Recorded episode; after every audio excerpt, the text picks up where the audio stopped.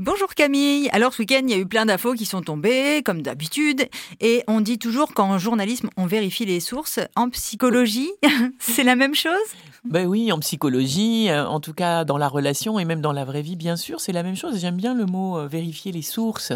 Voilà, vérifier la source, c'est pas seulement euh, vérifier ce que je suis en train de supposer, de ce que pense l'autre, de ce que veut l'autre, de ce qu'il ne veut pas, de pourquoi il me répond, pourquoi il me répond pas. Tout ce que je suppose mérite effectivement de remonter à la source et d'avoir les vraies informations.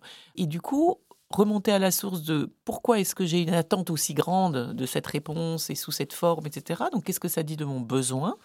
Et puis, euh, aller à la pêche aux informations, bien sûr, pas à la pêche au saumon, mais à la pêche aux informations. Et plutôt que de tourner en rond dans mes suppositions, eh bien évidemment, il vaut mieux entrer dans la vérification et donc tout simplement poser la question pour obtenir une vraie information fiable et s'entendre de mieux en mieux du coup sur euh, eh bien euh, le besoin que j'ai, euh, comment tu vas me répondre ou pas à ce besoin.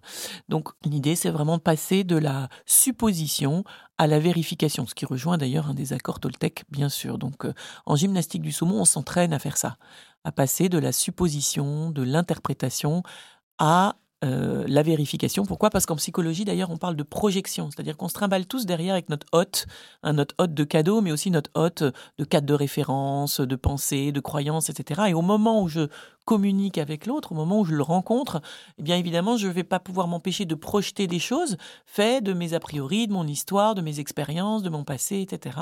Or, au moment de la rencontre avec cet autre, eh bien, euh, eh bien que ce soit un patron, euh, une copine, j'ai besoin de vérifier si ce que j'interprète ou ce que je suppose est juste pour l'autre.